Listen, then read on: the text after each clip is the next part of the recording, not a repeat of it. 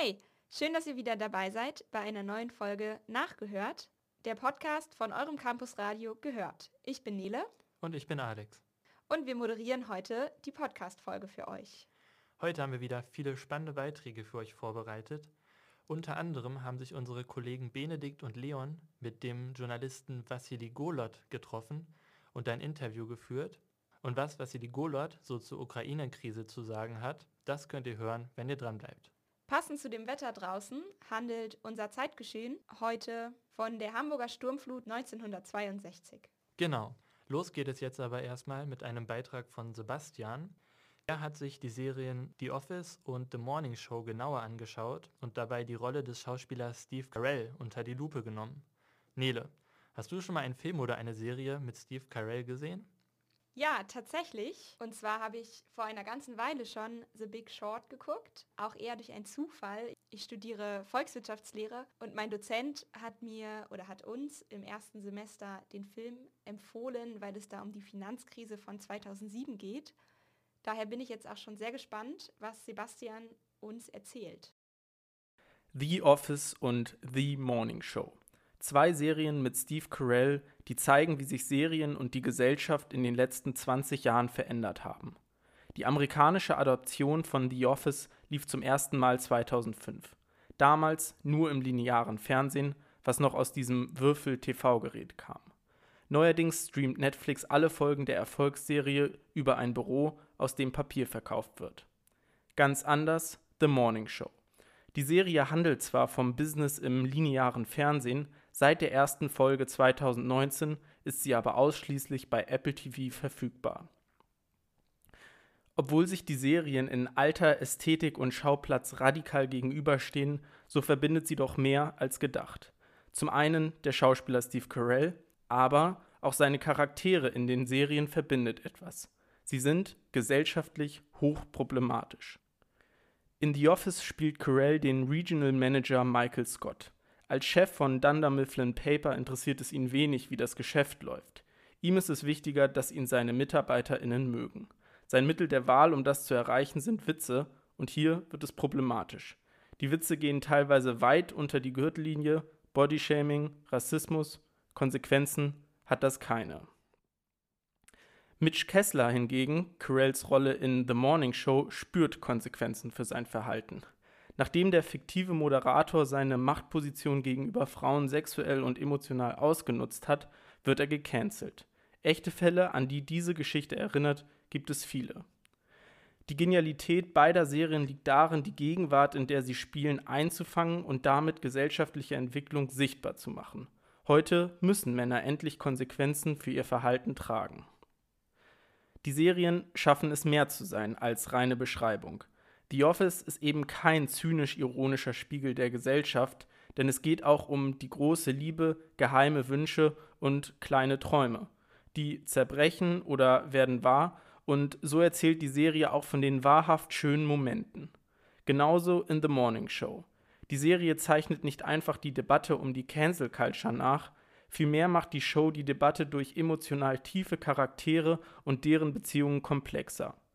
Beide Serien laden zu einer kritischen Auseinandersetzung mit ihren Themen ein, sie spielen mit Debatten, statt trockener Essay zu sein, sie moralisieren, ohne zu belehren, sie sind einfach gutes Fernsehen.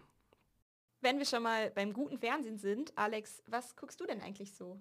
Ja, also The Office und The Morning Show habe ich jetzt noch nicht gesehen. Die beiden Serien kenne ich nicht. Aber Comedy an sich gucke ich ganz gerne. Äh, meine Lieblingsserien sind zum Beispiel Friends oder The Big Bang Theory. Aber dann hast du ja vielleicht auch schon neuen Input für die anstehenden Semesterferien. Ich für meinen Teil gucke eigentlich gar nicht so viel Fernsehen. Ich glaube zuletzt vor allem politische Dokumentation. Aber ich höre voll gerne Musik, vor allem abends, wenn ich in meinem Zimmer bin oder beim Kochen. Oh ja, beim Kochen höre ich auch immer richtig gern Musik. Allerdings bin ich meistens zu faul, meine Box und Spotify anzumachen, weswegen es dann meistens auf das Radio hinausläuft. Aber wie es mit dem Radio so ist, da ist es mit der Musik immer so eine Sache. Was hörst du denn so lieb, am liebsten für Musik? Ich glaube schon sehr verschiedene Musik, also auch je nach Stimmung oder je nach Situation. Hm, wenn ich zum Beispiel in den Club gehe, dann höre ich sehr gerne Techno. Und zu Hause höre ich eigentlich echt ähm, auch voll gerne Rap-Musik. Und passenderweise haben wir jetzt auch einen Beitrag für euch von Dora und Elina über die Rapperin Little Sims. Das ist Venom. Schon gehört, oder? Kurze TikToks und Reels, auf denen zum Drop Sätze oder Handlungen dargestellt werden, die empowern. Das ist vor circa einem halben Jahr viral gegangen. Seitdem ist Venom überall bekannt. Den Song hat Little Sims aber schon 2019 rausgebracht. Und weil ihre Musik allgemein Anerkennung verdient, nicht nur ein Song, wollen Elina und ich als große Fans von Little Sims euch ihre Musik vorstellen. Elina, wo hast du das erste Mal von Little Sims gehört? Erinnerst du dich da noch dran? Also ich glaube, ich habe sie irgendwie bei Spotify entdeckt, wahrscheinlich durch die Empfehlungen, die da immer sind. Hm. Und da ist es dann aber auch nur so bei einzelnen Liedern geblieben. Ich glaube, es war Backseat und ein paar Lieder aus Stillness in Wonderland. Und dabei ist es eigentlich auch geblieben, bis dann 2019 die Singles von Grey Area angefangen haben. Und da war ich schon sehr beeindruckt von den ersten Liedern. Ich, so, wow, ich muss auf jeden Fall das Album anhören, wenn es rauskommt. Und dann kam es raus und ich war mehr oder weniger geflasht. und es war sehr, sehr clean, es war sehr gut gemacht und groovy und funky und alles. Und es war auch sehr persönlich. Ja, seitdem bin ich eigentlich konstanter Fan und ich warte auch immer auf ihre neuen Releases und freue mich dabei. Ja, ich habe von Little Sims eigentlich über eine sehr musikbegeisterte Freundin mitbekommen und dann ist die manchmal so in Playlists von mir mit einbezogen worden und dann habe ich sie irgendwann mal gegoogelt. Ich fand total klasse, wie sie sich nicht nur durch Musik, sondern auch durch Outfits komplett als Style ausdrückt. Sie hat auch in ihrer Instagram-Bio einfach nur als Beschreibung stehen Art. Und das nice. finde ich ziemlich passend. Also ich habe in ich habe sie jetzt natürlich in Vorbereitung auf unser Gespräch nochmal genauer nachgeguckt und sie ist ja schon mega lange irgendwie in der Kunst unterwegs, mhm. hat auch viele Schauspielauftritte hinter sich. Ich meine, du hast vorhin auch erzählt, dass sie schon richtig lange Musik macht, oder? Ja, also sie hat anscheinend schon mit neun angefangen zu musizieren oder Texte zu schreiben und 2011, 2010 hat sie ihr erstes Mixtape rausgebracht und da hatte sie, glaube ich, schon so die Ambition, ein starkes Konzept zu haben und auch visuell mitzuarbeiten und auf jeden Fall auch sehr unabhängig zu sein. Und ich glaube, generell ist sie auch so sehr stark, so kompakt mit der Musik, mit dem Auftreten, mit den Outfits, mit den Haaren, mit den Videos, mit dem Albencovern auch. Und es passt alles sehr gut zusammen. Und in einem Interview mit Anthony Fantano hat sie auch gesagt, dass sie eigentlich noch daran arbeiten möchte dass das alles so ein bisschen kompakter ist und so ein wirklich Konzeptalbum gut durchgedacht von vorne bis hinten. Aber ich denke, sie ist eigentlich schon auf einem sehr guten Weg. Ja, voll spannend, dass sie da noch so hohe Ansprüche hat, wo ja. doch das eigentlich schon das ist, was total an ihr begeistert. Mhm. Ähm, man kann vielleicht noch dazu sagen, sie ist jetzt 27 Jahre alt, damit man das so ein bisschen einordnen kann, äh, wann sie ihr Mixtape rausgebracht hat und so. Was findest du an ihren Texten beeindruckend? Also ich finde, sie macht es sehr gut, so eine Balance zu schaffen zwischen äh, einerseits sehr persönlichen Themen und auch sehr dramatischen Themen und ist dabei doch noch gut. Der Flow ist immer noch sehr gut dabei und es passt alles sehr gut zusammen und es wirkt jetzt nicht so zu viel oder vielleicht so ein bisschen fake, so wie eine Art so Maske oder Performance, die so sehr deutlich bei einigen anderen Rappern ist. Und bei ihr wirkt das alles so sehr selbstbewusst und sie weiß, was sie tut. Sie weiß, wie sie eine Geschichte erzählen will. Sie weiß, wie viel sie preisgeben möchte von den persönlichen Sachen. Und es ist auf jeden Fall auch bewundernswert. Und wie das dann alles auch mit der Musik kombiniert ist, ist echt klasse. Ja, ich finde, ihre Selbstbewusstheit ist irgendwie voll zu betonen. Auch Selbstbewusstsein in der Verletzlichkeit, mhm. die sie in ihren Texten rüberbringt.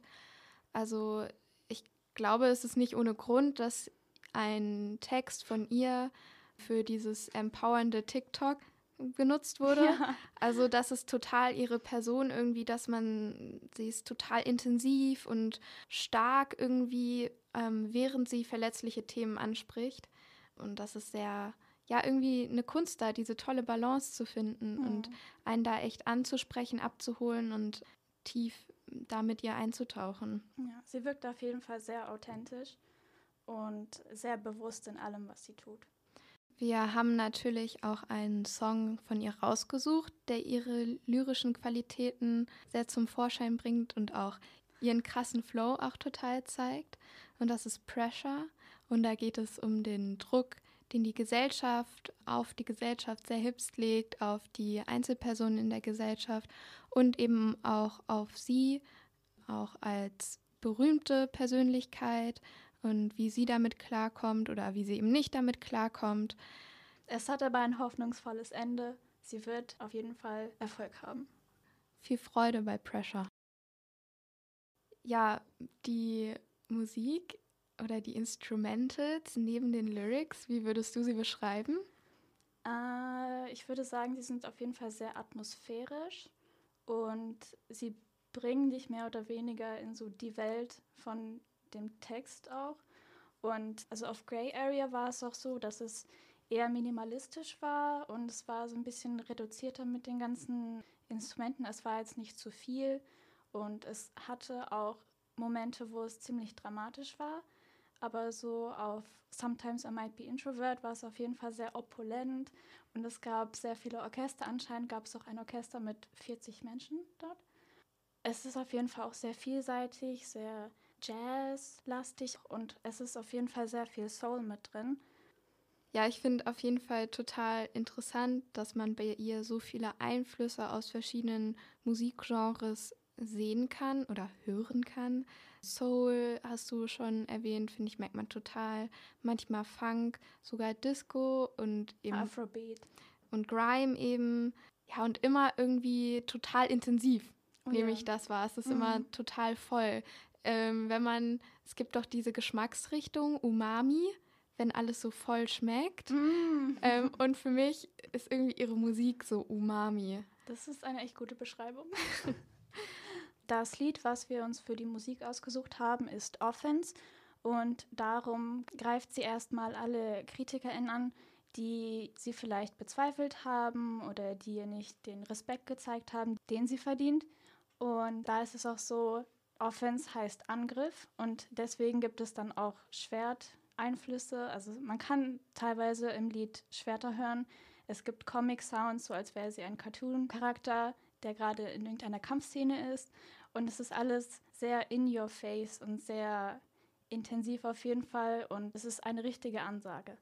So, wir hoffen jetzt mal, es hat euch gefallen und ihr werdet vielleicht ein bisschen weiter reinhören in ihre Musik. Eigentlich alle Alben, sie sind alle sehr gut. Es lohnt sich auf jeden Fall. Und für die, die dann auch richtige Fans werden, Ende des Jahres wird sie Konzerte in Deutschland geben. Ja, schaut euch sonst mal Videos von ihren Konzerten auf YouTube an. Die sind schon, die Atmosphäre da ist schon toll. Also ähm, Elina und mich findet ihr vielleicht auf den Konzerten. und jetzt hören wir in Elinas Lieblingslied im Moment von ihr rein. Es heißt Woman und da empowert sie auch mal alle schwarzen Frauen, die vielleicht auch migrantische Erfahrungen gemacht haben und die ihren Alltag leben. Viel Freude mit Woman von Little Sims. Das Lied können wir jetzt aus rechtlichen Gründen hier im Podcast nicht abspielen. Allerdings könnt ihr es in unserer Februar-Playlist auf Spotify trotzdem anhören. Nele, du hast ja erzählt, dass du Deutschrap hörst. Kanntest du Little Sims denn schon vorher? Nee, tatsächlich kannte ich Little Sims jetzt vorher noch nicht. Aber es klingt auf jeden Fall super spannend, was Dora und Elina von ihr erzählt haben. Leider gibt es auch im 21. Jahrhundert immer noch super viel frauenfeindliche Texte, gerade im Deutschrap. Und wenn ich Musik höre, dann achte ich da schon drauf. Von daher werde ich da auf jeden Fall jetzt mal häufiger reinhören. Alex, was hörst du denn eigentlich so für Musik? Puh, also Rap ist eigentlich überhaupt nicht meine Richtung, muss ich sagen. Also so ein bisschen Kraftklub oder was weiß ich, Kummer höre ich jetzt auch, aber das ist jetzt nicht das, was glaube ich so die Leute, die richtig in der Hip-Hop oder Rap-Szene drin sind, unter Rap verstehen würden. Ähm, ich höre also eigentlich relativ wenig deutsche Musik, wenn dann so ganz klassisch irgendwie die Toten Hosen oder die Ärzte, auch Feine Sahne Fischfilet richtig gerne. Äh, die sehe ich auch nächstes Jahr, oder dieses Jahr ist es ja sogar schon als Vorband auf dem Konzert von den Toten Hosen in Berlin im August. Da freue ich mich schon richtig drauf. Und auch wenn jetzt endlich wieder im Sommer Festivals und Konzerte losgehen können. Bist du ja dieses Jahr auch auf irgendwelchen Live-Acts? Ja, tatsächlich habe ich vor ein paar Monaten Karten gekauft für das Apple Tree Garden. Das ist ähm, ja irgendwo in Niedersachsen in so einem ganz kleinen Ort. Die meisten Menschen kennen das auch gar nicht. Ähm, das Festival ist auch insgesamt eher klein. Und darauf freue ich mich auch schon sehr. Die letzten zwei Jahre war das ja ein bisschen schwierig mit Corona und den Festivals. Und das habe ich auch in dieser ganzen Zeit eigentlich am meisten vermisst. Ja, voll. Und es ist wirklich umso schöner, dass Musik dieses Jahr dann hoffentlich, hoffentlich endlich wieder live stattfinden kann, wenn wir im Sommer nicht schon wieder irgendwelche Probleme mit irgendwelchen scheiß Inzidenzen haben. Wer sich auch mit Musik beschäftigt hat, sind Leon und Benedikt. Und zwar haben die beiden ein Interview geführt mit Vassili Golot. Das hört ihr jetzt. Hey, ich bin Vassili Golot, äh, Journalist beim Westdeutschen Rundfunk und beschäftige mich viel mit Politik, aber durch meinen Podcast Machiavelli Rap und Politik äh, dementsprechend viel auch mit Popkultur und lerne sehr, sehr viel darüber, wie. Reporter, Podcaster, London-Korrespondent. Diesen Lebenslauf kann mit Ende 20 nicht jeder vorweisen. Doch Vassili Golot ist kein gewöhnlicher Karrierejournalist. Viele werden ihn vom ARD-Podcast Machiavelli kennen, den er zusammen mit Janka Welke und Salwa Humsi moderiert und über Rap und Politik spricht. Vassili wurde in der Ukraine geboren und hat in Göttingen studiert. Leon und ich hatten also viel zu besprechen in unserem Interview mit ihm, von dem ihr nun einen Ausschnitt hört. Als erstes wollten wir natürlich wissen, was Vassilis Lieblingsmensa in Göttingen war. Ähm, die, die Zentralmensa tatsächlich. Also ich fand die, die Turmmensa war die schönste und ich war auch gerne da. Aber ich habe mich in der Zentralmensa irgendwie am wohlsten gefühlt. Ich habe äh, gefühlt, ich habe sie ganz lange nicht verstanden. Also ich habe irgendwie diese Strukturen und Ordnungen nicht geblickt. Das äh, kam erst so mit der Zeit. Ähm, aber das Schöne war da, du hast halt immer irgendwelche, also du konntest alleine in die Mensa gehen ohne Verabredung. Äh, und du hast immer irgendjemanden gesehen, den du kennst, dich dann dazugesetzt. Ähm, oder du, du saßt da alleine und äh, irgendjemand hat sich zu dir gesetzt. Das fand ich immer ziemlich cool. Wie würdest du denn das Konzept oder die Idee hinter Machiavelli beschreiben, deinem Podcast? Die Idee ist, dass ähm, wir zwei Welten zusammenbringen, die irgendwie auf den ersten Blick vielleicht einige nicht zusammenbringen würden. Ne? Rap ist irgendwie, das sind so coole Menschen, die über coole Dinge rappen, die sich selber irgendwie cool finden. Ähm, viele Erwachsene haben ja irgendwie das Klischee, dass das irgendwie ähm, Männer sind, die über dicke Karren rappen, in dicken Karren sitzen und dann irgendwie noch Frauen haben, die leicht bekleidet um sie herum tanzen. Das ist sicherlich eine Facette von Rap und Sexismus ist sicherlich ähm, ein Teil von Rap, genauso wie ein äh, leider ein großer Teil, ein großes Problem unserer Gesellschaft ist. Ähm, aber Rap ist eben viel, viel mehr. Ähm, das sind Künstlerinnen und Künstler, die über ihre Lebensverhältnisse äh, rappen, die darüber rappen, äh, wo sie herkommen, die über Schwierigkeiten und Probleme in unserer äh, Gesellschaft rappen, die das viel klarer benennen, als das ähm, vielen PolitikerInnen gelingt. Und man kann unglaublich viel daraus ziehen, man kann unglaublich viel daraus lernen und deshalb vertrete ich die These und vertreten wir als Machiavelli auch ähm, die These, dass PolitikerInnen viel mehr Rap hören sollten, ähm, weil sie dadurch viel mehr lernen könnten und im besten Fall auch bessere Politik machen können. Ähm, und die, die Idee von Machiavelli ist eben, dass wir diese Welten zusammenbringen, dass wir auch untereinander streiten. Ne? Also mein Kollege Jan Kawelke ist halt Rap-Kulturjournalist, Hip-Hop-Journalist, der, der liebt diese Kultur. Ich äh, bin eher so der Typ Anzugträger, der sich für politische Debatten interessiert, der aber eben offen ist, ähm, sich mit dieser Kultur auseinanderzusetzen. Genauso ist Jan offen, sich mit Politik auseinanderzusetzen. Und äh, Salwa ist auch zwischen diesen beiden Welten. Ähm, sie, sie, ist politische Journalistin, sie ist gleichzeitig ähm, ein großer Name auch in der Rap-Szene. Äh, viele, viele kennen sie. Sie hat als DJ äh, sehr, sehr viel aufgelegt. Ähm, und ich glaube, wir, wir drei bringen verschiedene Dinge mit äh, und äh, sind auch unterschiedlich genug, ähm, um uns verschiedenen Themen äh, zu nähern, darüber zu streiten, ähm, selber viel zu lernen und hoffentlich auch den Leuten, die uns zuhören, irgendwie ein bisschen was mitgeben zu können. Wir haben schon angesprochen, du wurdest in der Ukraine geboren, bist dann in relativ jungen Jahren nach Deutschland gekommen, aber du hast natürlich da auch noch Familie und Verwandte. Wie ist dein persönlicher Bezug zur aktuellen Lage und insbesondere wie schätzt du die Berichterstattung von deutschen, aber auch internationalen Medien von dem Konflikt ein? Ja, du, du stellst halt einfach, oder ich stelle fest, dass ähm, sich viele Menschen wenig bis kaum mit der Ukraine beschäftigen. Ähm, und zwar äh, mit der Ukraine als ähm, Land, als Staat, als souveräner Staat. Ähm, es wird gerade auf politischer Ebene so ein bisschen behandelt wie so ein Fleck Erde, wie so ein äh, Territorium, wie Putin das ja auch bezeichnet, das irgendwie zwischen West und Ost liegt, was faktisch durchaus ähm, ja auch so ist, aber es, es, wird wirklich so ein bisschen wie so eine, ähm, eine ne Kollegin Rebecca Barth hat das äh, neulich als gesichts- und geschichtslose Pufferzone bezeichnet.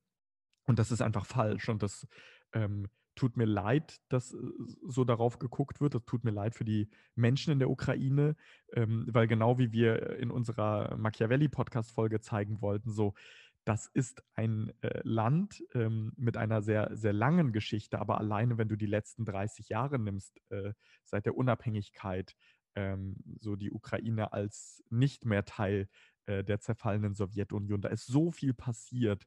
Äh, die Menschen ähm, sind, sind äh, stolz und dankbar, dass sie freie Wahlen haben, dass sie irgendwie Präsidenten, mit denen sie nicht zufrieden sind, einfach abwählen können, ähm, dass sie die Möglichkeit haben zu äh, protestieren, für ihre Rechte zu kämpfen, ne? dass sie die Möglichkeit haben, ähm, in ihrer Sprache äh, Diskussionen zu führen, zu rappen, ähm, so, da, da, dass, dass sie die Möglichkeit haben, sich äh, stärker Richtung äh, Europa zu entwickeln im, im Sinne der EU, ähm, dass, dass sie äh, dagegen kämpfen, äh, gegen die wirklich schlimme und leider immer noch weit verbreitete Korruption in ihrem Land. Ähm, so, das, das, sind, das sind alles, das sind viele Menschen, die da leben. Ne? Die Ukraine ist, es gibt kein Land ähm, in Europa, das die Grenzen nur in Europa hat, das so groß ist wie die Ukraine. Ähm, und ich habe leider in Deutschland oft das Gefühl, dass, dass das irgendwie alles nicht gesehen wird, dass die Menschen nicht gesehen werden. Ähm, und deswegen versuche ich, äh, die, diesen äh, Mehrwert, äh, um es so zu nennen, den ich habe, also meine, meine äh, familiären Bezüge und mein Interesse dadurch ähm, zu diesem Land äh, zu nutzen, um eben zu zeigen, dass die Ukraine mehr ist als ein, ein Stück äh, Fläche so und dass die Ukraine vor allem ein souveräner Staat ist, der ähm, auch als souveräner Staat der eigene Entscheidungen trifft, ähm, gesehen werden muss und äh, nicht das, was Putin versucht im Diskurs zu setzen, dass er äh, ein Wörtchen mitreden muss, wenn es um die Ukraine geht, weil das hat er nicht, das ist übergriffig. Soweit die Einschätzung von Vassili Golot zur Lage in der Ukraine. In unserem Interview haben wir aber noch über viel mehr gesprochen, unter anderem welche Rolle Rap in seinem Leben gespielt hat, was er am liebsten hört und wie er in den Journalismus eingestiegen und aufgestiegen ist. Das alles wäre aber zu lange für einen Radiobeitrag und deswegen haben wir uns entschlossen, eine Podcast-Extra-Folge mit diesem Interview in den Semesterferien zu machen. Die Folge findet ihr dann in unserem Podcast-Feed. Und damit zurück ins Studio. Vielen Dank, Benedikt und Leon, für das wirklich richtig spannende Interview. Da werde ich auf jeden Fall in den Semesterferien nochmal das ganze Interview anhören. Ähm, Nele, weißt du denn schon, was du in den Semesterferien machen willst? Vielleicht beim Podcast hören. Also am liebsten höre ich Podcasts, wenn ich spazieren gehe. Ich habe jetzt zum Beispiel vor ein paar Tagen einen richtig schönen Spaziergang zu Plässe gemacht. Zur Plässe? Was ist das denn? Ähm, das ist also die Burgplässe, die ist so in Richtung Bovenden. Da kann man auch ganz gut mit dem Bus eigentlich hinfahren und dann hochwandern. Und da oben gibt es eine richtig schöne Aussicht. Das kann ich allen nur empfehlen. Also ich bin ja im ersten Semester und war dementsprechend in Göttingens Umland noch nicht so viel unterwegs. Aber im Stadtwald von Göttingen, in Richtung Osten, war ich schon einmal und bin bis zum Bismarckturm hochgelaufen. Das war wirklich sehr schön und das kann ich auch absolut weiterempfehlen. Wer das noch nicht gemacht hat, das ist auf jeden Fall etwas, was man gemacht haben sollte, bevor man wieder wegzieht aus Göttingen, wenn man mit dem Studium fertig ist. Ja, stimmt. Ich gehe auch voll gerne zu den Wildgehegen hoch. Das ist eigentlich auch immer ziemlich cool. Wenn euch jetzt die Wanderlust gepackt habt, dann würde ich euch aber empfehlen, das vielleicht noch um ein paar Tage zu verschieben, ich habe nämlich gerade heute eine Unwetterwarnung bekommen vom deutschen Wetterdienst. Und zwar soll es vor allem einen Sturm geben im Norden, im Osten, aber hier auch in der Mitte von Deutschland. Genau. Und um diese Jahreszeit hatten wir vor 60 Jahren schon mal eine Art Sturm in Extrem sozusagen. Da hat nämlich die Sturmflut 62 in Hamburg eingesetzt. Und zu dieser Sturmflut ist auch das Zeitgeschehen von dieser Woche. Und das haben diese Woche ja auch wir beide vorbereitet. Viel Spaß. Zeitgeschehen. Eure Campusradio Zeitreise. In der Nacht vom 16. auf den 17.02.1962 hatte die Hamburger Bevölkerung mit einer Sturmflut zu kämpfen mit vorher nie dagewesenen Wasserständen. In dieser Nacht und den folgenden Tagen sterben 315 Menschen. 10.000 Wohnungen sind vorübergehend unbewohnbar und ein Sechstel Hamburgs steht unter Wasser. Die finanziellen Folgekosten belaufen sich auf 3 Milliarden D-Mark. Montag, der 12. Februar. Ein Nordseesturm mit der Stärke 10 bis 11 drückt Wasser in die Elbmündung. Noch am selben Abend kommt es zu einem Abendhochwasser mit zweieinhalb Metern über dem mittleren Wasserstand und damit der höchsten Sturmflut seit 1954. Dienstag, der 13. Februar. Es folgt eine mittlere Sturmflut mit Überschwemmungen und ersten Deichbrüchen im Ostseegebiet. Einen Tag später, am 16. Februar, heute vor 60 Jahren, nahm das Unheil seinen Lauf. Frühmorgens um 10 nach 8 beginnt die Katastrophe mit einer Sturmflutwarnung vom Deutschen Hydrographischen Institut. Eingeleitet wird die Flut mit orkanartigen Böen der Windstärke 13 die das Wasser in die Elbmündung drücken. 19 Uhr abends meldet das Hydrographische Institut schließlich eine Springflut von über drei Metern. Die Hamburger Bevölkerung wird mit Blaulicht, Kirchenglocken, Sirenen und eingeworfenen Fensterscheiben auf das herannahende Wasser aufmerksam gemacht. Rudolf Meyer, einer der Helfer in jener Nacht, erzählt hinterher, Die Katastrophe war bereits eingetreten. Gespenstisch klang die Sturmglocke durch die Nacht. Das Wasser im Binnendeich stieg unaufhörlich weiter. Die Flut hatte inzwischen fast die Deichhöhe innen erreicht. Folglich musste der Deich irgendwo gebrochen sein. Wir ließen das Boot zu Wasser. Eine alte Frau sollte an den Deich gebracht werden. Mit gutem Zureden und viel Mühe verfrachtete ich die Frau und zwei große Koffer ins Boot und brachte uns an den trockenen Deich. Auf Bildern kann das ganze Ausmaß der Zerstörung gesehen werden. Autos, die wahllos verkehrt herum rumliegen. Häuser, die bis zum Dach unter Wasser stehen und ganze weggerissene Wände oder Dächer. Wie aus einem Film. Samstag, der 17. Februar. Um kurz nach Mitternacht kommt es zum ersten Deichbruch in Hamburg-Neuenfelde. Im Laufe der Nacht kommt es zu mehr als 60 Deichbrüchen, vor allem die Elbinsel Wilhelmsburg ist stark betroffen. Der Ausfall von Telefon und Strom erschweren die Arbeit zusätzlich. Um 3.07 Uhr erreicht die Flut in St. Pauli ihren Höchststand mit 5,70 Meter über Normal Null. Monika Gens erinnert sich. Auf dem Damm, der von unserem Haus zur Straße führte, kam uns das Wasser schon entgegen. Wir liefen wie um unser Leben. Wir mussten zur Treppe am Deich, die zur Mühle raufführte, aber sie war zu weit. Wir versuchten auf allen Vieren am Deich hochzukommen, was sehr schwer war, weil Ströme von Wasser uns schon entgegenkamen. Uns alle, Nachbarn und Verwandte, erfasste pure Panik. Ich hörte, wie sie angstvoll durcheinander und um Hilfe schrien. Einige stürzten, rutschten am Deich immer wieder ab. Dann waren wir in Sicherheit. Wir waren in der Mühle. Daraufhin folgt eine riesige Rettungsaktion. Insgesamt 2000 Menschen werden aus akuter Lebensgefahr gerettet. Evakuiert werden kann nur noch mit Hubschraubern und Schlauchbooten. Unterstützung gab es sogar durch die amerikanische und englische Luftwaffe. Insgesamt werden in den Tagen der Flut über 10.000 Menschen gerettet. Hamburg hat aus der Katastrophe gelernt. Seit 1962 ist die Stadt für den Deichbau zuständig. In mehreren Deichbauprogrammen wurden die Deiche Stück für Stück auf mindestens 7,50 Meter erhöht. Jährlich investiert die Hansestadt bis zu 30 Millionen Euro in den Hochwasserschutz, sodass der Stadt zufolge die Bedrohung durch Sturmfluten heute geringer ist als jemals zuvor in der Geschichte Hamburgs. Zum Ende unseres Podcasts wollen wir jetzt nochmal zu einem ganz anderen Thema kommen, und zwar zu der Legalisierung von Cannabis. Das war ja auch im Wahlkampf letztes Jahr ein großes Thema und hat vielleicht auch die ein oder andere Wahlentscheidung beeinflusst. Ja, bestimmt. Ich persönlich ähm, denke, dass es eigentlich jetzt langsam schon an der Zeit ist, Cannabis zu legalisieren.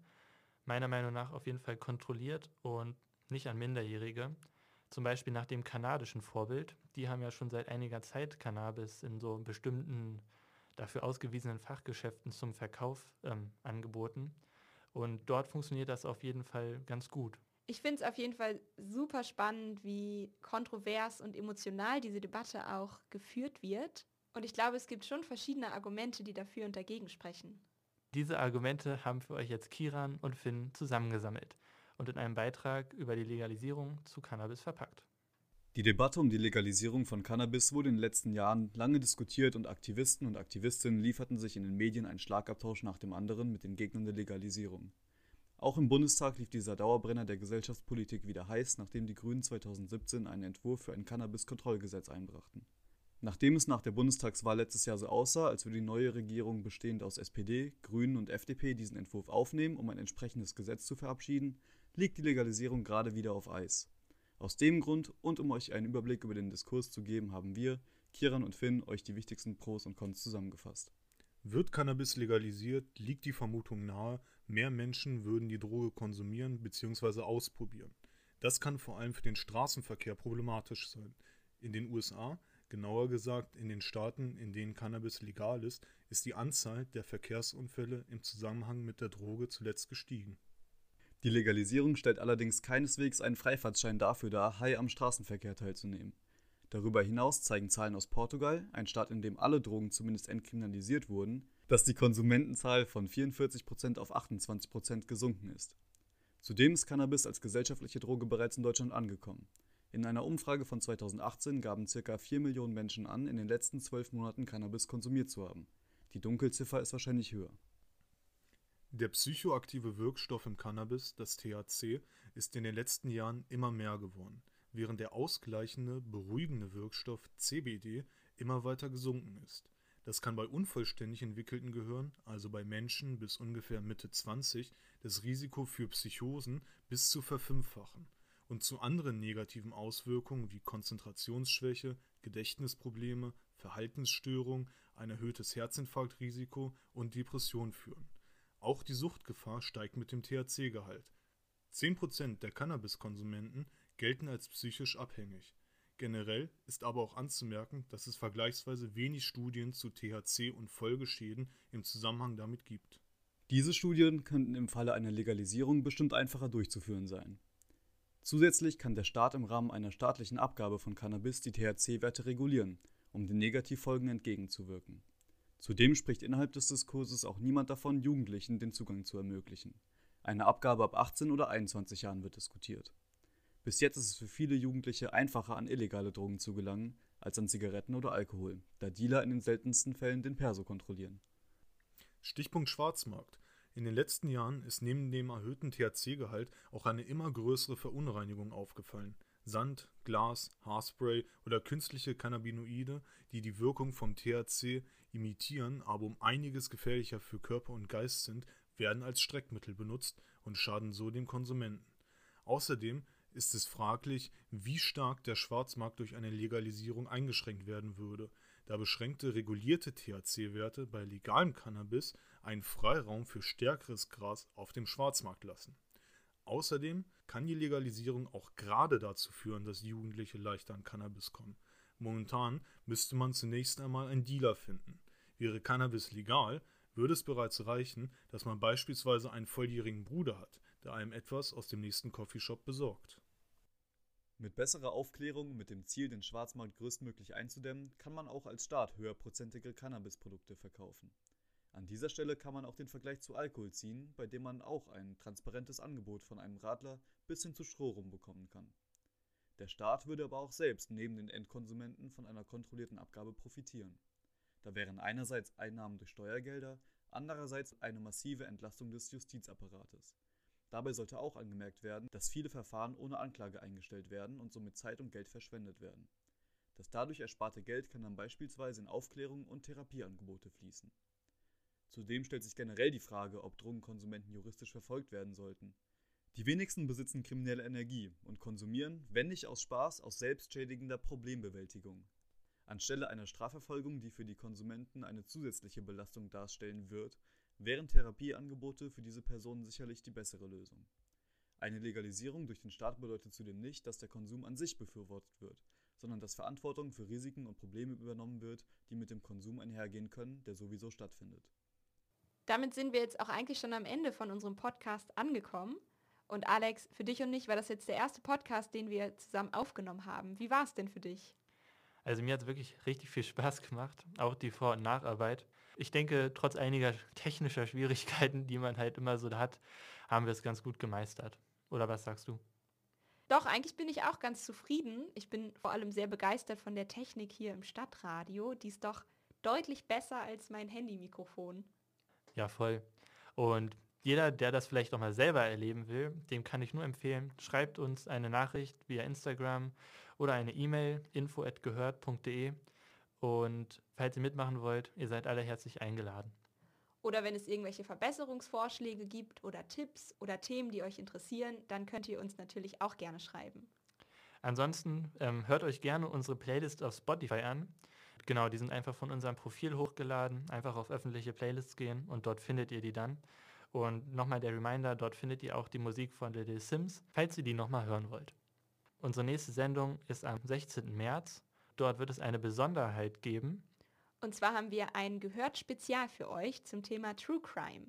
Jetzt zum Abschluss hört ihr noch die Nachrichten. Wir wünschen euch eine schöne Woche. Macht's gut. Ciao, ciao.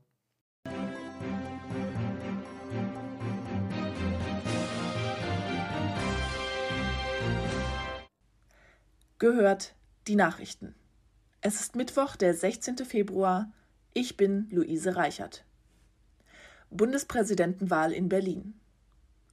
Am vergangenen Sonntag wurde Frank-Walter Steinmeier erneut zum Bundespräsidenten gewählt.